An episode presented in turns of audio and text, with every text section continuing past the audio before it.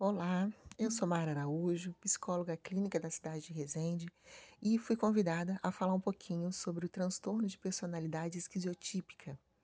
Eh, bom, eh, tem várias, eh, alterações de personalidades, e essa é uma delas, que tem algumas características comuns, né, bem típicas desse desse transtorno, e que eu vou falar aqui um pouquinho para vocês.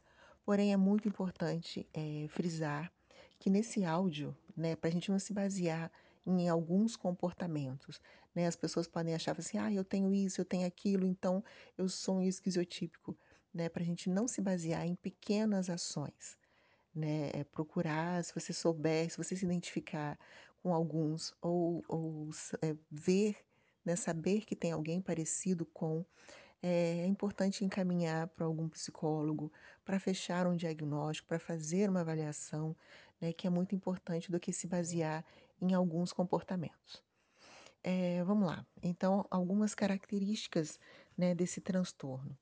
A pessoa tem ela tem uma dificuldade muito grande com relacionamentos interpessoais, né, aquela desconfiança, aquela insegurança, são características muito comuns dessa patologia. Eh, quando eu falo desconfiança e insegurança, é é uma coisa muito recorrente, tá, não são assuntos isolados. Por exemplo, alguém que acaba de de sair de um relacionamento conturbado, com mentiras, com traições, fica aquela sequela, fica aquela dor, fica aquela insegurança de se ter um próximo relacionamento. Isso foi uma atitude atípica, foi um evento atípico. A pessoa com transtorno esquizotípico, ela sofre disso desde a saída da da infância, né, para a adolescência. Então são assuntos são ações muito recorrentes, em que ela não confia em ninguém, em que ela não tem a segurança em ninguém. Não é um evento que acontece na vida dela. Não, são eventos recorrentes, né, ela tem uma dificuldade de se abrir com alguém, de confiar em alguém. Então essas são, assim, umas características bem comuns, eh, de dessa patologia, né. A idé a idade, assim, a ideia, perdão, a ideia de referência sobre sobre essa patologia é o que a gente diz, assim, do senso comum de mania de perseguição, né. Outro exemplo que eu gosto de de citar muito sobre isso, dessa mania de perseguição, é, por exemplo, se eu coloco uma cadeira na sala, depois eu troco ela para a cozinha, a pessoa que sofre desse transtorno, ela vai achar que eu fiz essa mudança por causa dela, porque eu não gosto dela, porque eu não quero que ela sente naquela cadeira, então a pessoa acha que ela está sendo perseguida, que ela está sendo mal amada por mim, por isso que ela se sente triste, ela se sente, eh, ferida, porque ela não está sendo amada, porque ela não está sendo ela está sendo perseguida, né, entende? Então por isso que essa ideia, essa essa ideia de referência dela é um pouquinho distorcida. E com isso vem as crenças, né, as ideias mágicas, eh, por exemplo, um umas ideias muito fantasiosas que vêm acarretadas de pensamentos negativos sobre isso, né, que ela não que ela trocou a cadeira porque ela não gosta de mim, porque ela tem uma mágoa de mim, porque ela nunca gostou de mim, por causa de eventos pequenos, ela torna aquilo um macro, né, então ela sempre tem uma ideia distorcida sobre a sua própria imagem, né.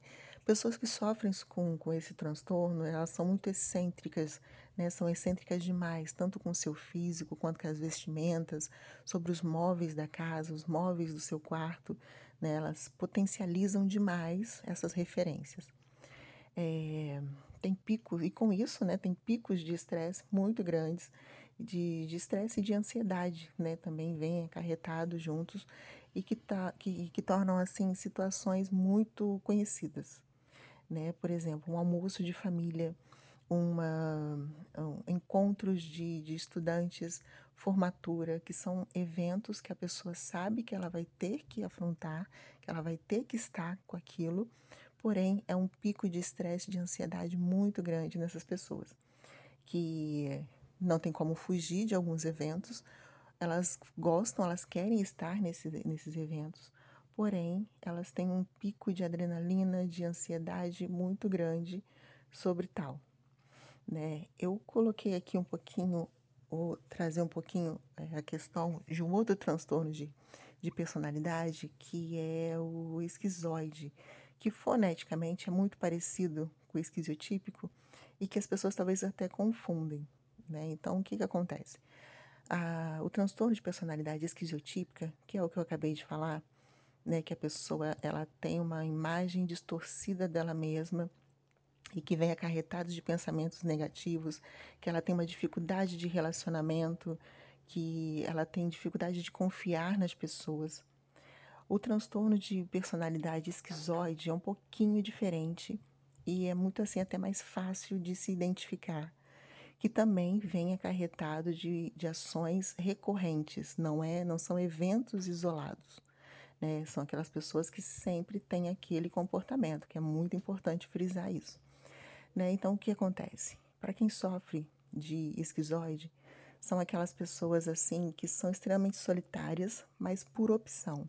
Elas querem estar solitárias, elas preferem fazer aquilo sozinha, ela prefere fazer aquele trabalho sozinha, ela prefere, ela sente prazer da sua companhia e sente desprazer em estar com outra pessoa, em compartilhar coisa com outras pessoas. Ela tem, ela tem repulsa de estar e não faz questão de estar com outras pessoas. Né? Então tem essa diferença muito grande. E que quando tem né, que, que, que estar com aquele, por exemplo, um almoço de família, elas vão por conveniência, porque são obrigadas a ir.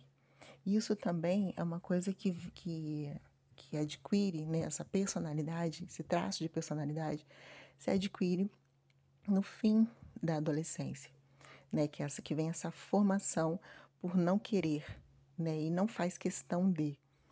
Né? Então, é, tem essa diferença muito grande desses dois tipos de que foneticamente são parecidas, porém tem essas duas grandes diferenças, né? Então, é, independente de uma ou de outra, é, é muito importante é, o fechamento de um diagnóstico com um profissional, né? Porque acredito que, ah, eu tenho isso, então eu sou isso.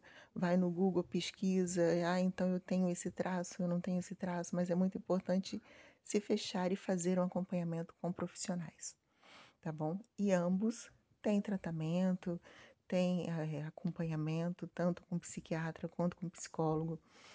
É, espero ter ajudado, né? Vou deixar gravado esse áudio no podcast né? Eu passo o, o link aí para o responsável, mas é, qualquer dúvida podem entrar em contato, tá bom? Muito obrigada pela oportunidade, espero ter esclarecido aí essas dúvidas aí para vocês. Um abraço